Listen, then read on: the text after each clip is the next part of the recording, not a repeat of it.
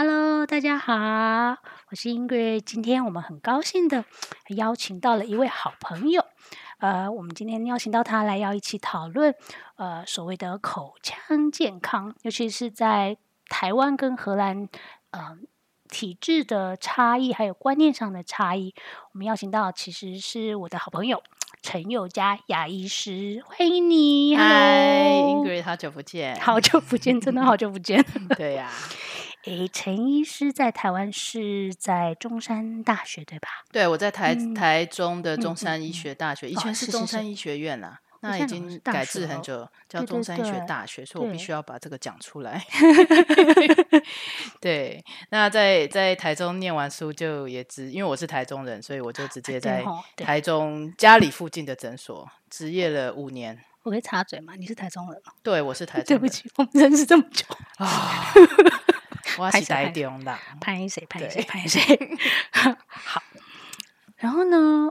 可是，在台湾职业啊怎么会到了荷兰来？嘿嘿嘿，对，你知道，就是学生时间，学、嗯学生时代念书太认真，没有经历过那种跑趴、跑跑 pub 的那种生活，所以毕业之后呢，呃呃，跟跟跟那个学生时代的男友分手之后，就开始开始补偿我之前没有做过的事情。我偷笑。那刚好就是在在夜店里面遇到现在的男朋友、那老啊公，有两个小孩所以，呃，对啊，所以我们后来就决定一要起过来荷兰过嗯生活嗯，这样子。我觉得这好大勇气，因为呃，你等于放弃台湾已经建立起来的一个自己的自己的一条路一片天。但是这也是我觉得很神奇的地方，就是说你来到荷兰，你还可以在这里职业，那就是因为你有通过当地的牙医师的考试，取得了当地的执照。这个你到底是怎么做到的？嗯，其实其实 对，它是一一条非常漫长的路程。第一个，呃，我们我们台湾并并不属于欧盟的国家，所以欧盟不承认我的执照。那呃，如果我是欧盟国家毕业的牙医师，我基本上可以直接用登记的没这个错呃流程，我就可以在这里执业。那以欧盟以外的医师的话，就必须要通过这个医疗考试的部分。那当然，全部的考试是用荷兰文是在进行，所以我第我第一步就是要先把荷兰文学好。所以我来的前两年都在学荷兰文。嗯哦，辛苦哦。对，可是我觉得，因为不管，当然，在从一个角度来看，就是你，我我很很开心，知道你在这边有属于你自己的一个一片天，重新可以重拾你喜欢的事情。那我觉得，但在同一个部分，其实也是加惠了我们住在这里的家庭，尤其是说中文的家庭，因为我们在一些 medical 上面的用词，其实是很难跟医师讨论，然后沟通的。但是跟你，我觉得尤其会有小孩的时候，我们会很很放心的，他们说：“哎，走，我们要去找舅舅家阿姨了。而不是说啊要去看医生，什么医生吓死了。对，我觉得这是蛮特别感谢你的地方。是不客气。是我真 的发现语言语言其实真的很重要，尤其是跟呃医疗有关的时候。对当然如果你有疑惑的时候，你跟医师呃没有办法沟通，那那其实会造成很多的误解，误解，吧对，或是呃心理的恐惧。对，或者是治疗上，我觉得也会让你做了一些某些的呃治疗，但是或许是不是他所认知上你要为他做的治疗，那也会造成一些纠纷。是对，所以说其实沟通上面真的很重要。就就就像我在这边，我必须要会讲荷兰文一样，我才有办法呃治疗当地的病人。没错。对呀、没所以我算是对啦，也可以说让在这边讲中文的病人、嗯至少说，哎，可以知道我我到底是去做什么这样子。了解，我觉得了解。那我觉得今天就是特别特别，就是因为这样子的状况，我们特别想要邀请你为我们稍微介绍一下。那我知道啊，在这里的，荷兰的牙医的部分的保险跟制度上其实是跟台湾不大一样的，因为在台湾就是一个全民健保，但是是这里的话，呃，不是在你每次保险中就其实有牙医这个部分。并没有，呃，我大概讲一下，其实台湾台湾我们健保做得非常好哦，每个人都有牙科保险，那呃一般基本的呃治疗项目也都有给付，当然不好不包含假牙啦，吼或是植牙，或是一些呃医疗美容的部分。那荷兰的话呢，在荷兰居住的呃的每个人都需要有一般的健康保险，那一般的健康保险。通常并不含牙科保险，对。对，所以说当你有这个需求的时候，你知道你自己牙齿呃有状况需要治疗的时候，那你就最好保一下牙科的保险。那小孩子的部分的话，可能很多人都不知道，呃，小孩子基本上呃，你只要爸爸妈妈有当地的基本的保险，呃，孩子就可以。免费看牙齿，那大部分基本上百分之百都是有给付的。那通常的话，你会建议大概小朋友多大的时候把他们带到牙牙科这里，就做第一次，最少为孩子做一个准备？是，呃呃，我们都会建议，就是哎刚。呃，有有年轻宝宝的爸爸妈妈，他们如果自己来检查看牙齿的时候，呃，如果说哎那个疗程不会很长，我们就把小朋友带来，那让他习惯一下这个环境，哎，那看看我们做什么，所以孩子大概知道，哎，我半年就要去这个地方，没错，然后对去给医生看一下。那呃，如果说真正在开始可以比较呃跟孩子沟通的年纪来上。来讲，我会建议大概两岁半到三岁，OK，对，可以让他们就是来来来练习一下，适应环境这样，就是可能先从坐上去开始，知道这是怎么一回事，会做什么。可是我觉得，呃，如果以我自己孩子经验，其实我还蛮蛮谢谢，就是你会带他们认识这是什么东西，然后这个器具叫什么，然后我们会做些什么，然后他永远都记得你跟他讲说这个。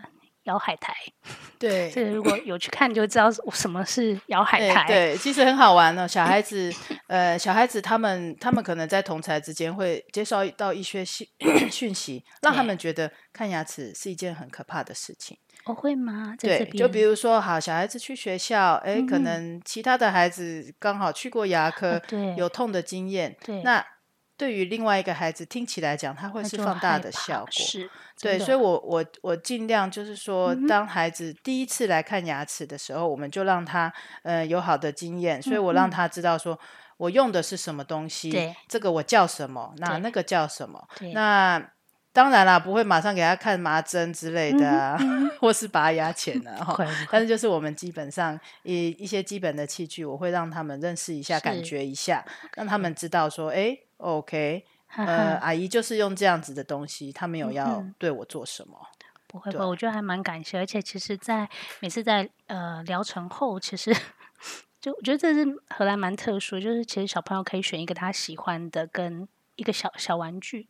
那其实对他们来讲，嗯，这也是跟他的这个治疗部分有一个正向的相关联。然后对他们来讲，就是哎，其实不用害怕，嗯，这就是他们所做的东西。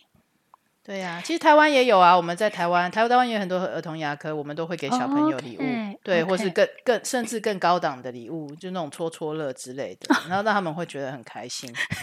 对，好，我真的是离台湾也离开一段时间，尤其是我们大部分如果去的话，就真的都是在一般牙科，所以真的还蛮不知道这个部分的。我其实今天有一个很大的疑问是说，呃，当然小朋友通常除了我们定期的。去检查牙齿以外，最常去的还是补蛀牙。嗯哼，那补蛀牙的话，在台湾，嗯，台湾跟在荷兰的处愈方式有没有什么不一样呢？你在走治疗的路线的上，对，呃，以我们讲到蛀牙，当然我们看到蛀牙，呃，我们就是尽量补啦。嗯，对呀。那呃，如果说蛀牙太大洞，在台湾，呃，基本上。我以前也是，呃，我们就是帮小朋友做抽神经的治疗。哦，那如果说以儿童牙科的观念来讲，抽完神经的牙齿，我们会帮他套一个小牙套。我记得，对，那嗯，那当然，你知道这个牙套的部分在台湾，呃，健保是不给付的，所以就要要牵涉到哎。呃，家长愿不愿意给付这个给付这个费用？所以说，嗯，也不一定每个孩子都会被做到这样子的治疗。那在荷兰来讲的话，嗯，基本上帮孩子是不会帮孩子做抽神经这个动作。呃，原因是什么？嗯，第一个我觉得是第一个，这个对孩子来讲是一个很困难的治疗，孩子需要经历。太多 疼呃，太多疼也痛，可能是不会，但是说治。疗的时间长，治疗的手续比较繁琐一点，是。所以基本上这里我们都是速战速决。如果说呃蛀牙真的太严重，或是说根尖已经有感染、有长脓包，嗯那我们就会建议直接牙齿拔掉。，OK，这个其实我觉得对会不会对台湾的妈妈来讲，其实蛮难接受，在治对疗上有遇过吗？呃，我了解，因因为我们我们呃在治疗的初衷，其实当然是希望我们保留孩子的乳牙，因对为乳牙很重要。我并没有说它不重要，好 我懂，那呃只是说呢，我们能保留的就保留，是但是当这个当这颗牙齿对底下的恒牙造成威胁的时候，那就需要了，那我们会认为不应该再对，不应该再留它，因为对孩子嗯来讲，其实，嗯，你一直去做重复的治疗，或是是。说，嗯，过多的治疗，对孩子是。来讲，我觉得，我觉得是有点太多啦。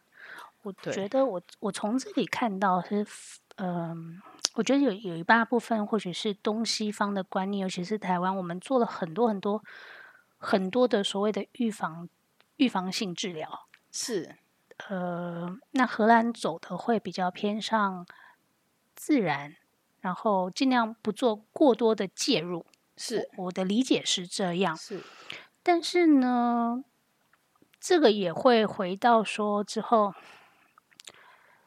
所谓我们在为孩子呃保护他的牙齿的时候，是不是有什么事情是我们在在做这些预防性介入之前更更前面一嗯步，我们可以先做的？那甚至不用让到孩子踏入那种要去介入性的治疗，不管是台湾这种方式，或是荷兰这种方式，有什么是我们可以做的？对其实，呃，当然我们要讲，我们要怎么预防蛀牙，嗯、啊，为什么孩子会有蛀牙？哈，对，我我觉得这个其实最最根本的，其实要回到、呃我们家我们在家庭的呃口腔口腔教育、口腔卫生教育。那当然，我觉得呃我们在台湾的健保做得非常好、嗯哦，就是说呃孩子需要的治疗。基本上，呃，台湾的医师都可以提供哦，需要呃抽神经、需要根管治疗，嗯或是其他的治疗都可以提供。但是，嗯，我我发现，我发现呢、呃很多家长的心态会是说啊，我牙齿蛀了，那我就带去给医生处理一下就好了，嗯牙齿补好就好了。对，可是，嗯，在台湾我们没有接受到的是，呃，口腔卫生教育这个部分。OK，对，那呃，你你去牙医诊所，医生不会教你说，哎，你应该要怎么刷牙，你要怎么帮你的孩子刷牙，OK，没有那个时间。对，哎，那对，我们的小孩在这里有上刷牙课，对，就是说，呃，我我们在荷兰的话，他有呃有有特定的助理，就是他有受过嗯呃教小朋友刷牙的训练。，OK，对，所以说我们会希望说，哎，在小孩子年纪小的时候，嗯呃，就帮他建立起正确的正确的刷牙观念、正确的饮食观念，哦，还包括饮食观念。对，让家长也可以一起吸收这个知识 OK 那一起帮孩子把孩子的牙齿顾好。OK，对我觉得这还是回归到说，其实，嗯，我我们比较普遍性的就会觉得，哎有生病找医生，这是我们普遍性的观念。但是，其实可能最终回归到是说，其实健康是我们自己的，我们那个我们也要付出力，而不是说。哦，我不管了，然后我放着他，然后生病了去找谁，而是说我们先把自己照顾好，可以先做先做，然后好像我们上周其实有提到说，我们跟医生是 partner 的的一个关系，是我们有意见，我们有需要呃一些建议的时候，我们去寻求他的协助，但是最终回归到照顾我们自己的健康，而不是身体而已，包括口腔的健康，其实还是在于我们嘞。对啊，其实自己自己的不管身体健康，不管口腔卫，嗯其实其实真的是要靠自己啊，不是说呃生病了找医生我，医生可以帮你啦，当然，但是就是说，还是如果要自己帮自己。如果我们可以预防这件事情发生的话，对那那其实可以就是说减少很多以后的以后的痛苦。那嗯，要讲到我们怎么预防 OK 预防预防蛀牙。当然，哎，涂佛涂佛这件事情，啊，对了，涂佛这件事情是台湾呃一定会做的事情，可是在这边我我没有我没有听过，哎，是这是怎么一回事？对，这这又这又其实跟呃。这这又跟保险制度有有关系哦，很好玩哦。呃，台湾，我记得我在台湾工作的时候，台湾的健保，我不知道现在还是不是这样子哦。所以我我说我记得我之前的，呃，台湾的健保给付儿童六岁以下做全口涂佛的动作，是多久需要做一次？呃，就是半年来一次检查，就是说我们我们会建议，呃，不管大人小孩，半年来检查一次，而且不是等到牙齿痛才来。对，所以说做基本的半年检查的时候，我们就会帮小朋友涂佛。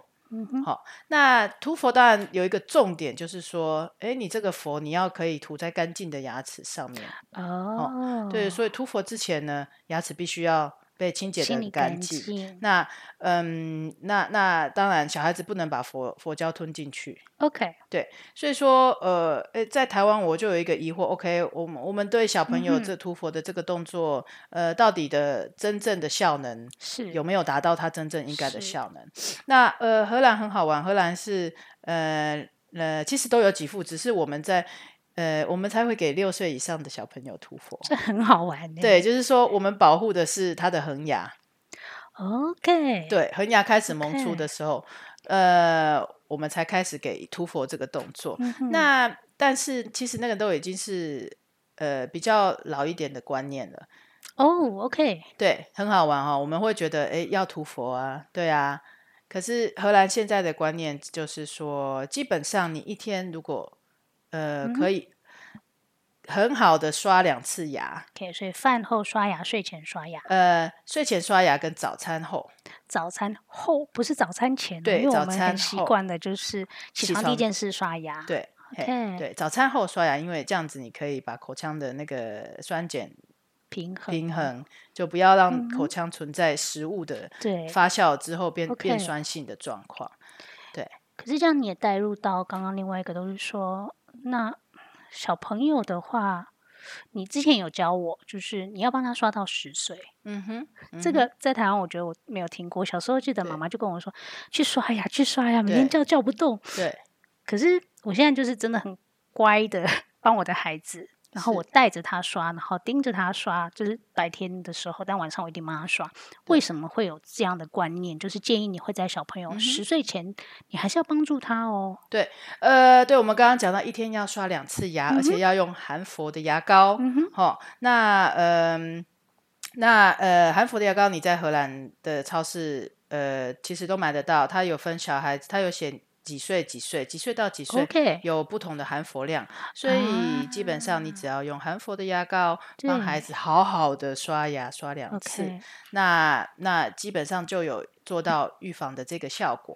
那我们刚刚讲到为什么要帮小孩子刷牙刷到十岁？对啊，为什么？我小时候我妈也是说去 刷牙，刷牙，去刷牙，都没有乖乖刷牙。对啊，那自己就是这样，然后就搞定了。没错。可是我现在回想起来，我发现，哎，我常常。小学在上学的时候，我就会用我的手抠我的牙齿啊，然后就抠掉很很很厚的一层那个牙菌斑。有有有有有。对，小时候不知道那是什么，可是呃，我要讲为什么为什么要刷到十岁？因为嗯，第一个呃，孩子的手部的发育并不像我们大人的那么好，所以说对你没有办法，他没有办法做到我们可以做的事情。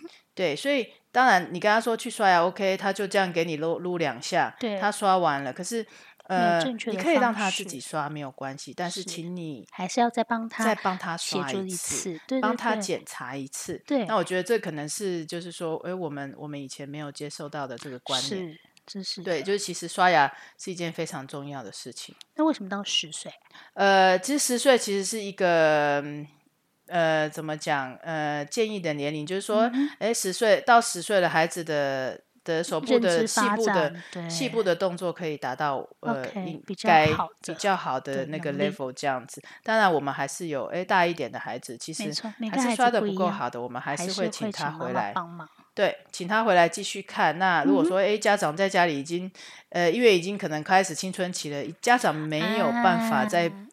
跟孩子好好的沟通，说我来帮你检查一下刷牙，他跟你说 呀，他不要啦，我自己可以啦。那这个时候就是说，哎，请呃带来诊所，让我们帮我们帮你这样子。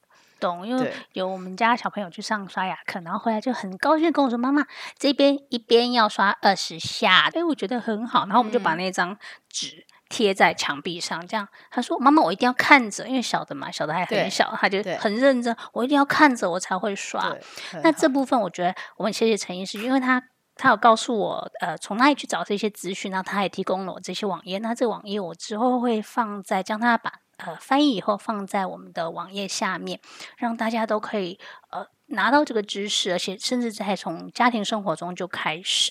那另外一个，刚我想到的是说，呃，一个是说，那你刚刚有提到我们在饮食上面也要做一些调整。那有没有什么小的诀窍是我们做妈妈的可以先放在心上？比如说，我们是不是哪一类的食物要避免，或者是有些时候真的没有办法避免的时候，那我们怎么做呢？我们可以做哪一些调整？好，嗯呃呃，我们我们其实，那我们先讲到呃为什么会蛀牙。呃，蛀牙就是因为呃你糖分摄取多，那糖分在口腔里它会呃经过消唾液的消化之后，嗯它会变成酸性。那酸性的话，就是我们蛀牙菌最喜欢的环境，所以它就会变得非常的活跃，它就会开始破坏你的牙齿。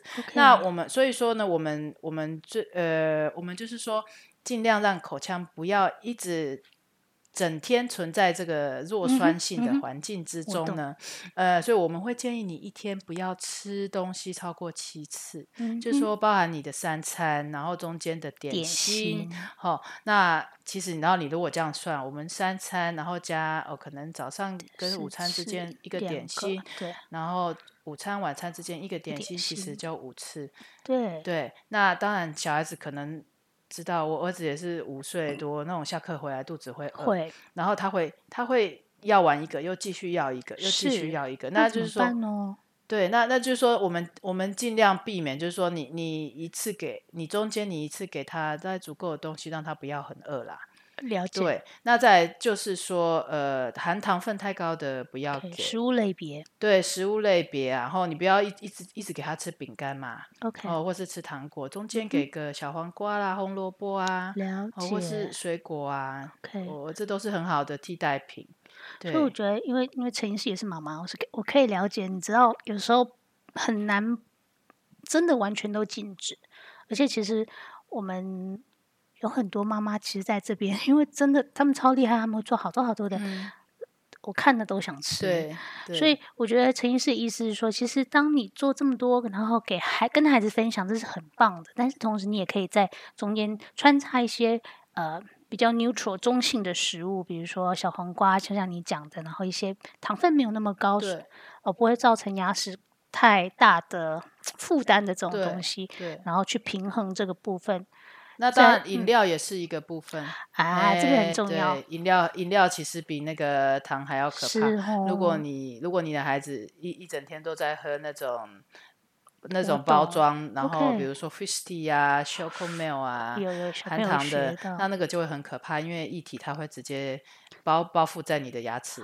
哦，那我们以前有个观念就是说，诶，呃，你吃完东西记得漱口，嗯这个有效吗？其实那很好啊，我觉得是一件很好的事情。但呃呃，我们我们上课有讲过说，嗯吃完东西的时候，口腔的那个酸性它会、它会变酸性，那大概要一个小时之后才会比较中和。OK，对，所以之前有有听说过，哎，我们希望你你如果真的吃完东西刷牙期，你在一一个小时之后再刷。哦，对，可是呢，哎呀，早上要送小孩上学，我要上班，我怎么可能一个小时之后再刷？所以说，呃，就是请你在刷牙之前，先用清水把嘴巴里多漱几次对，就不要跟着食物残渣一起刷牙这样子。了对解。啊，那另外一个其实蛮好奇，你刚刚讲到佛佛，我还之前有听过人家讲会有佛定，那是什么东西？对，佛定其实就是哎一一样，就就是就是一颗超浓缩的佛，然后然后你你你就给小孩子吃嘛。以前小呃，比如说像呃我男朋友小时候那个年代，他们对，他们就有流行，就说哎。吞佛给佛定，佛哦，那可以预防牙齿。预防蛀牙。有用吗？呃，其实佛佛佛佛这个东西它有用啊，呵呵但但但是说，呃，你吃了佛定之后，它这个佛的东西它会存留在你的身体里面，存留在你的哦骨骼里面。那如果说过量的话呢，呃，我们嗯常见的就是那种斑状齿，就是你牙齿上嗯面可能会有白色的斑。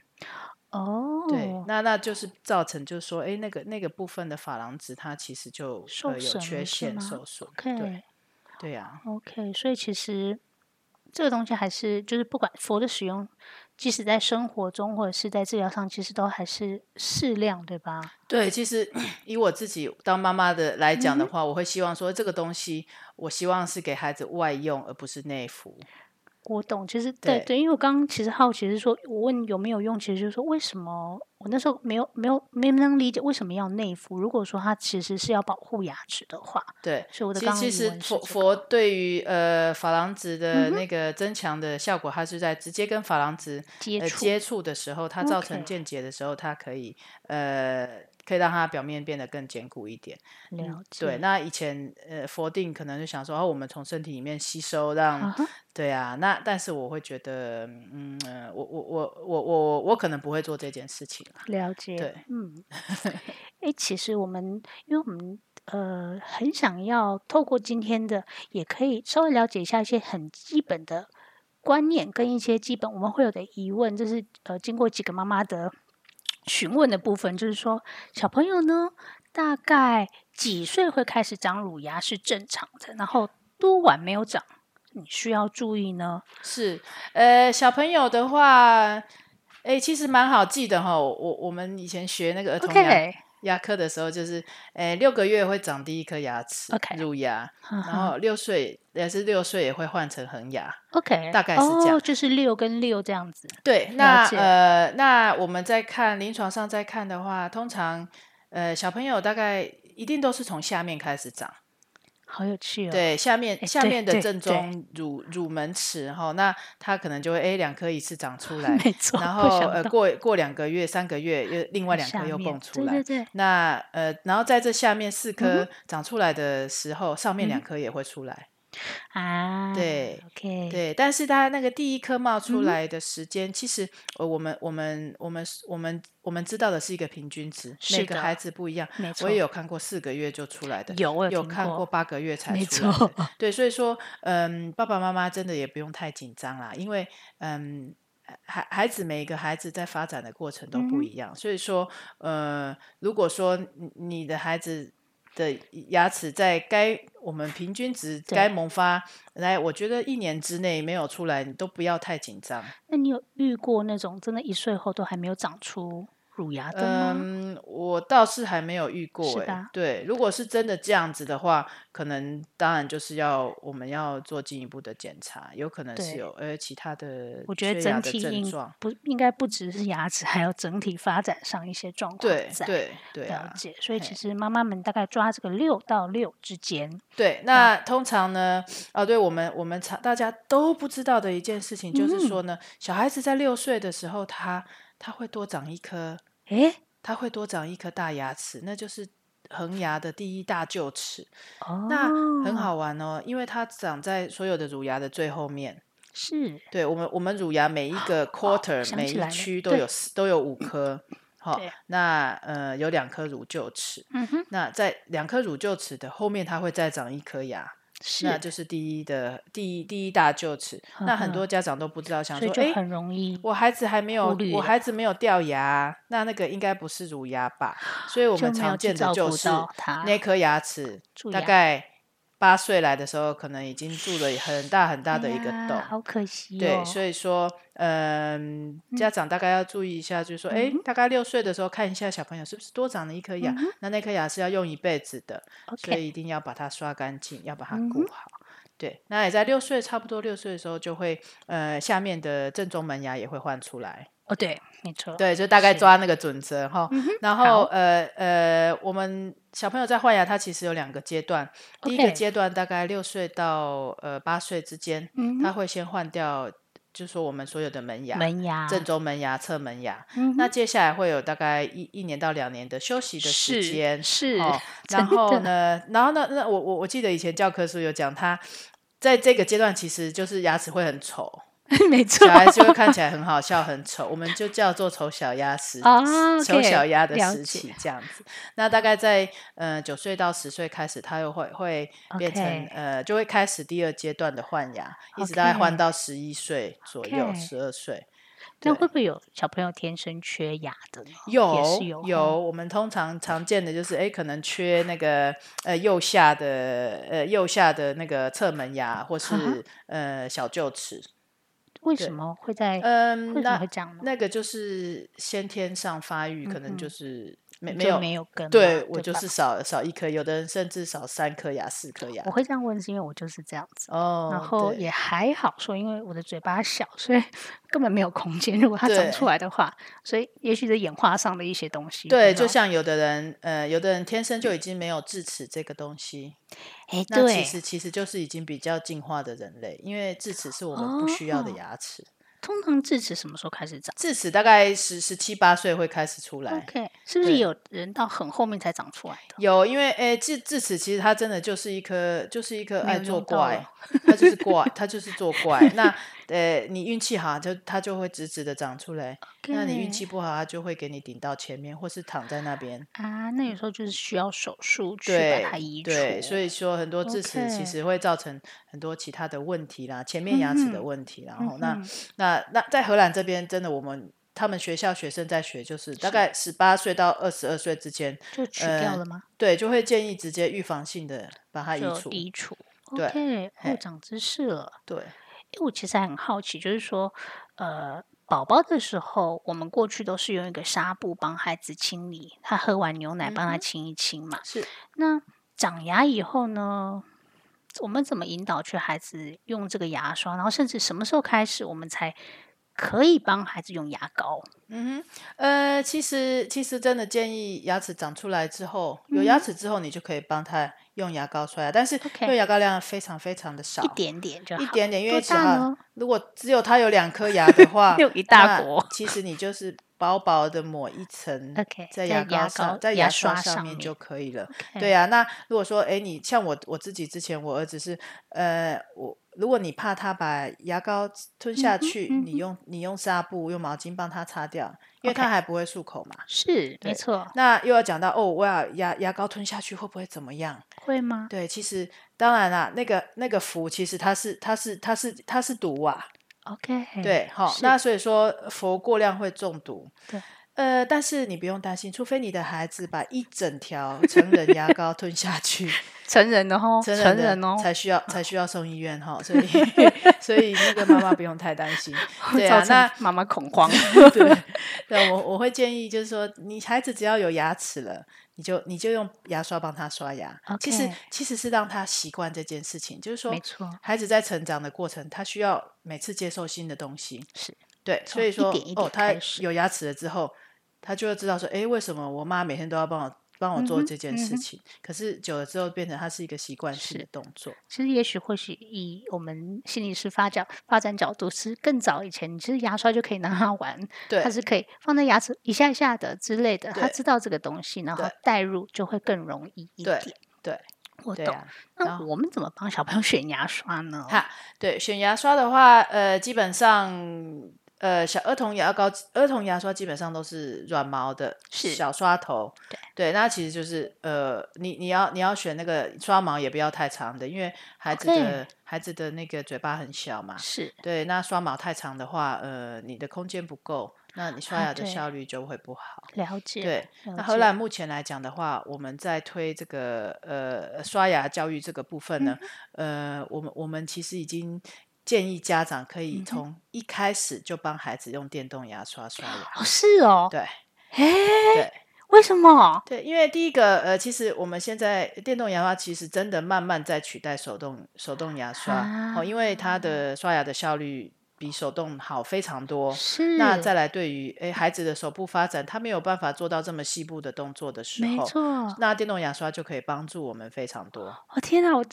对我觉得好兴奋。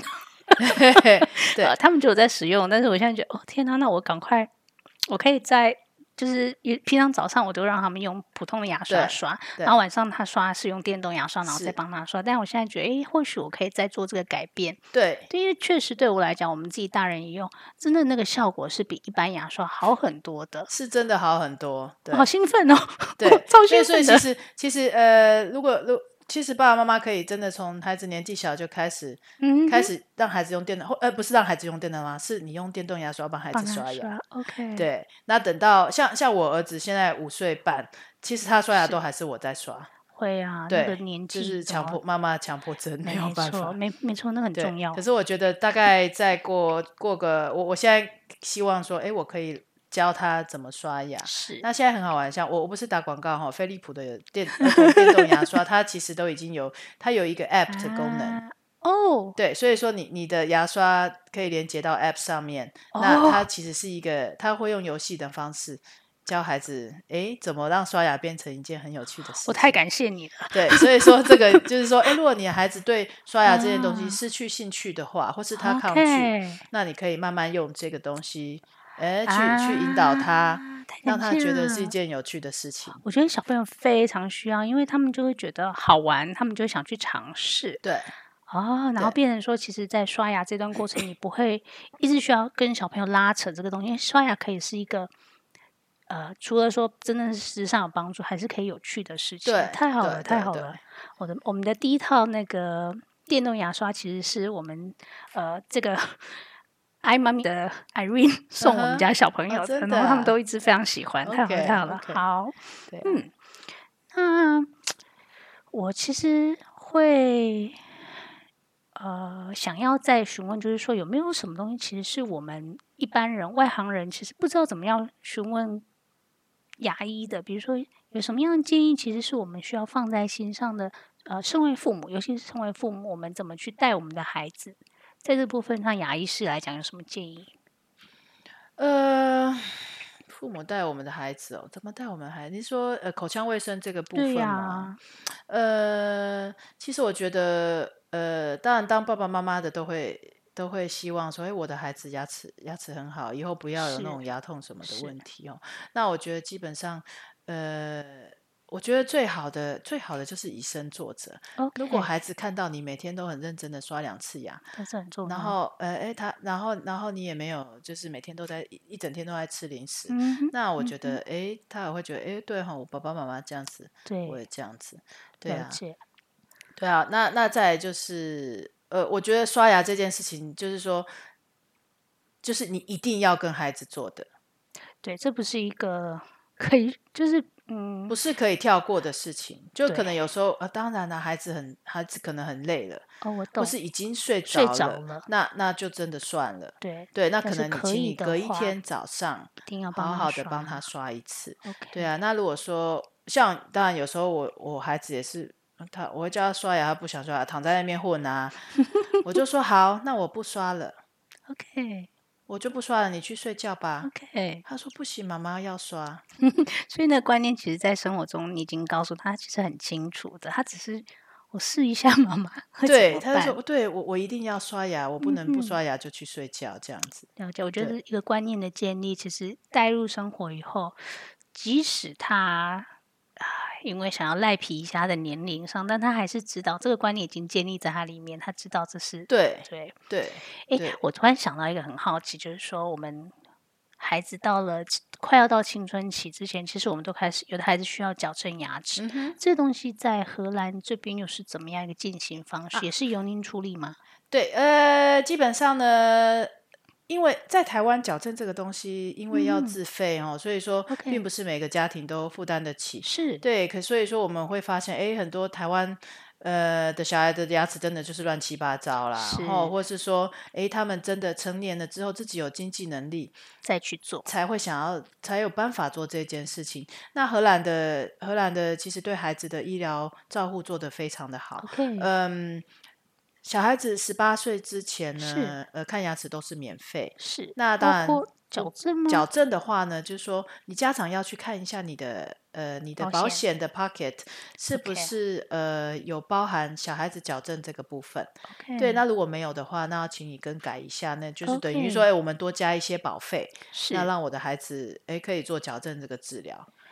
那在这个部分，是不是我们呃有没有说我，比如说我今天去看牙医师，牙医师告诉我说你的孩子可能未来需要矫正，然后我们也排了矫正的医师去看，那这个保费的更改是你当下改就可以当下生效，还是说一样跟我们呃保保险一样，每年十二月做这个为隔年做这个预备动作，然后有没有说先需要保过一年啊，然后缴一年的保费了才有这对，样呃，荷兰的那个矫正更改的期间都是在年底嘛，吼，年底之前你要做这个更改。那呃，以以前的以前我知以我所知是是说，哎，你更改完你就可以使用这个项目。